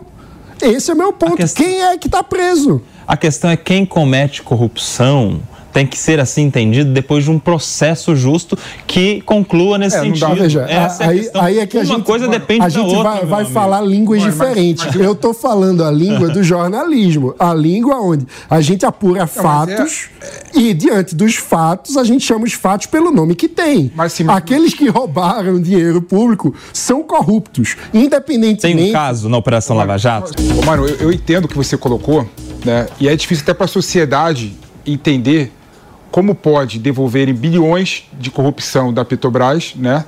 E no fundo essas pessoas que é, é, confidenciaram o crime, né? confessaram o crime, estão absolvidas agora, né? Mas é importante a sociedade saber também, né? Que o Estado democrático de direito tem regras e tem normas. Não dá para você menosprezar e relativizar a questão do processo judicial. Não estou relativizando. Quando você faz isso, você também comete um crime tão grave contra a corrupção, que é um crime contra a legislação, não, é exagero, contra Pepe. a Constituição, um crime contra o Estado Democrático de Direito. Não, não comete um crime, mas não está certo. Não, não está certo. Mas Grave quando do- a gente olha o sistema judicial, o pobre é punido de forma não correta também muitas vezes. Então, o ponto é, a gente não pode fazer de conta que Tem um de um caso. dia para o outro o sistema judicial tem brasileiro vai virar a Suíça. Tem um Vai. caso na Operação Lava Jato que a defesa protocolou ali a sua defesa, dois minutos depois saiu uma sentença de mais de 100 páginas condenando. Você acha que o juiz que condenou, hoje o nosso senador, leu a defesa?